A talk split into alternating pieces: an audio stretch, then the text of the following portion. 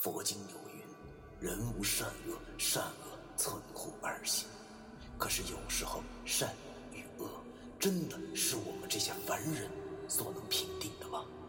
而什么是善与恶？难道就真的没有两全之法了吗？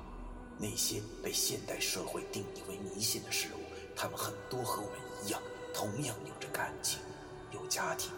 难道我们真的还要为那坚强的正义消灭他们吗？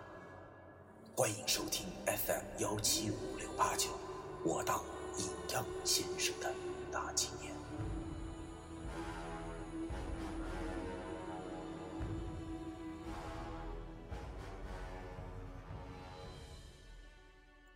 第一百六十三章，开关大吉。蛤蟆又称蟾蜍，相信这种东西大家并不陌生。我是小县城里长大的孩子，所以对于这玩意儿简直是太熟了。但是这种石头蛤蟆还真是头一回见。其实，古代文史中蟾蜍并不少见。殷商青铜器上既有蟾蜍纹，战国至魏晋，蟾蜍一直被认为是一种神物，有辟邪功能。蟾蜍即被认为是五毒之一。操！棺材上冷不丁的出现了这么一玩意儿，有什么说法啊？这太诡异了点儿。因为这石头蛤蟆的四周十分的潮湿，就好像有露水一般，一大一小。小蛤蟆骑大蛤蟆只有眼眶而没有眼珠子，嘴巴大大的张着，给人一种感觉好像是在嘶吼，又有一些像是在求救的感觉。当时我和老易就愣了，这什么情况？这是蛤蟆趴棺材不咬人膈应人呢？正在我犯迷糊的时候，老易开口了，他叹道：“哎呦我去啊！这是癞蛤蟆趴棺材，愣装蜘蛛侠呀！搁这儿。”没想到老于这小子现在还有心情说笑话，这把旁边林叔给气的，可能他心里这个后悔呀，怎么收了个这么没眼力见的傻徒弟？他骂老易：“他妈赶紧给我滚边去！看见你我心里可难受了。”老易见林叔发飙了，知道自己说错话了，便低下了头，不再言语。我见两个老家伙脸色也是很沉重，明显是心情十分不好。有了老易这前车之鉴，为我踩雷，我也就没敢多说什么了。四周的人也愣了，特别是甄家。甄阿姨问文说：“文哥，怎么会这样啊？我记得当时太爷爷下葬的时候，棺材上没有这东西啊。”文叔沉思了一会儿，然后便对着甄家那些人说道：“哎呀，只怕这便是……”被你那真领欺负那木匠搞的鬼吧？木匠搞的鬼！我鄙视了一眼这老神棍，他大爷的，这他妈咋看都是一个石像啊！就算是有人搞鬼，也应该是石匠搞的鬼啊！你别告诉我你这简直是木匠石匠是一家啊，就跟天下武功出少林一样啊！这时林叔开口了，他问郑阿姨：“说吧。”你家老三他妈到底干了什么好事让人家这么报复？你们要是不说出来的话，那这事儿我可就不管了。谁他妈爱管谁管。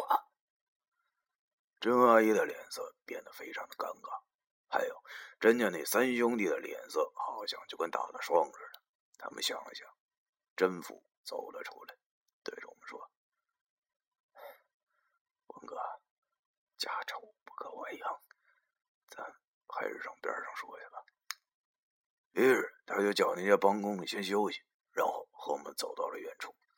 由于这两个老神棍现在都顾不上我和老易，我和老易便也跟了过去。甄父跟我们讲了他们家老三修祖坟时发生的事情。常言说得好，不管多和睦的家庭里，都要出一个败家子儿。他家的老三便是这么个人，吃喝嫖赌全那么占了，从小父母就惯着，家里还有钱，就惯出来一身臭毛病。就像我前文说的那样，大瘸子骂哑巴的货。等他长大了以后，依然不务正业，整天惹是生非。甄家的老爷子见自个儿的儿子这么不争气，顿时就火了，从此一毛钱不再给他，断了他的财路。可是这真领也没当回事也不知道从哪儿弄到了一大批大烟种子，竟然自己上山抽起了大烟。好在面积并不大，而且这荒山野岭的也没人知道。割好的大烟膏，再通过自己那些狐朋狗友下山转手卖掉，正经的挣了不少钱。甄家人知道这事儿后，气得不行不行的了。特别是那老爷子，竟然气得一下子脑淤血就犯了。好在送医院抢救及时，给救回来了。从此，老爷子说话都有点不利索，而且脑子也不怎么清醒了，竟然把自己三儿子的事儿给忘得一干二净。三儿有点怕了，他心里也有些内疚，于是就想干点什么来补偿一下自己的家人。正好这手中有点闲钱，于是就想把自己的太爷爷祖坟重修一下。他便下山请了一伙工匠，这伙工匠是一家四口，已经上了岁数的妇女领着一对儿女。由于手艺很好，而且很便宜，所以山下很有名。怪啊！就怪老三这不是人，竟然看上人家工匠的闺女，于是趁着他们修坟的时候，对其百般调戏。由于这户工匠都是本本分分的老实人，所以也没有多大的反抗。反正那老三只是语气比较下作，最多那也就是干活的时候摸手摸脚的。可是就在马上要完活的前一晚，却出了事情。那老三喝多了。竟然趁着酒劲儿摸到那工匠女儿房间，将其给侮辱了。要知道，那个工匠的女儿还只是刚刚二十出头的孩子呀，就被这么一个中年的地痞子给糟蹋了，弄得小姑娘都有了寻死之心。好在被家人及时发现，给救了回来。听完那小姑娘哭泣后说出的缘由后，那小姑娘的哥哥顿时肺他妈都要气炸了，拿起锤子要去找老三拼命。可是说来也巧，当时真领正在家里和狐朋狗友们喝酒，他的朋友们都是些不务正业、混社会的。一个二十多岁的毛头小子哪能打得过他们呀？那可怜的年轻姑娘报复不仇，却平白无故的挨顿揍。事情传到了甄家老二甄富的耳朵里，把他也气得不行，心想着自己就怎么有一个这么禽兽不如的兄弟，但是。也没办法，俗话说得好，血浓于水，毕竟是一个娘胎里出来的，他不想这事闹大了，于是只好亲自去找那户工匠，想把这事儿给私了了，要多少钱都给，只要不见官就行。那女孩的哥哥哪儿肯呢？要知道，钱能买到自己妹妹下半生幸福吗？说什么都不同意，但是他父母却犹豫了。毕竟这也不是什么光彩的事情，要是闹得满城风雨的话，那自己以后铁定是嫁不出去了。况且甄家在这十里八村的势力很大，要是惹毛了他们，说不定能出什么事儿呢。于是双方最后都妥协了，甄家拿出了十万块钱当补偿，就把这事儿哎给压了下去。听完那甄富给我们讲出缘由后，两个老家伙一阵冷笑，仿佛。他们早就知道了真灵是怎么一个人一般，而我和老易却已经气炸了肺。他大爷的，这鸡巴叫什么人呢？都说监狱里有一种人是被打的最惨的，那就是强奸犯。要知道，谁家没有个妹妹什么的？将心比心，你这不是造孽呢吗？挺好个小姑娘，就让你给毁了。不用多说了，如果那会儿真将真会做点啥的话，那一定是他们干的。文叔冷笑着：“报应啊，这真是报应啊！我早就说过，你弟弟一定会有报应的，只是没想到来的这么晚，让人家用苦龙棺材钉给凿了祖坟的棺材。哎呀，老神棍说的苦龙棺材钉我还真不知道是个什么东西。我望了望老易。”他也是一脸茫然，既然我俩都不知道，那估计这又是温叔在吹牛逼了。这个词儿可以完全无视，但是现在可以肯定的是，那个石蛤蟆绝对有问题。先不说那家工匠到底会不会这类的做到之术，但说报应这一次就完全可以解释了。因为我和老易曾经很多次的证明了这个词儿。简单点儿出来混的，早晚都是要还的，就好像是跟高利贷借钱一样，往往还账的时候还要外带很多的利息。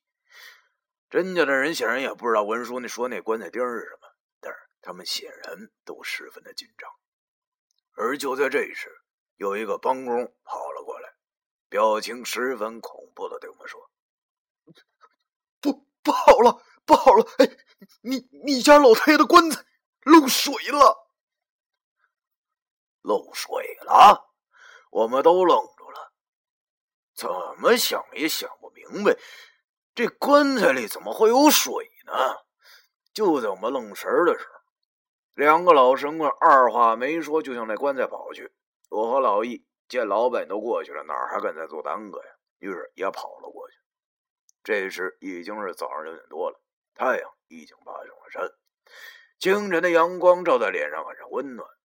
山林之中早起的鸟儿们正在欢快的叫，就像是初中语文教科书里所描写的一样。一派和谐又有爱的景象，但是我们这些人跑到棺材边儿，脸色竟然都变了。我打了个冷颤，感觉背后脊梁骨里直灌冷风，因为眼前的这一幕实在是太诡异了。是的，是诡异，而不是吓人。尽管这两个词儿总能联系到一起，但却不是一个意思。我没感到害怕，只是觉得十分的诡异。因为诡异的事物往往都是没有解释的，即使是有，也多半是模棱两可。特别是被科学文明所熏陶长大的我们，见到什么不正常的事儿，往往都会觉得诡异，因为这完全没有个狗屁科学依据。就像是我们面前的这口檀木棺材，由于质地良好，选的那可是上等的檀木，所以除了棺材外，刷漆脱落以外，并没有太多的腐坏。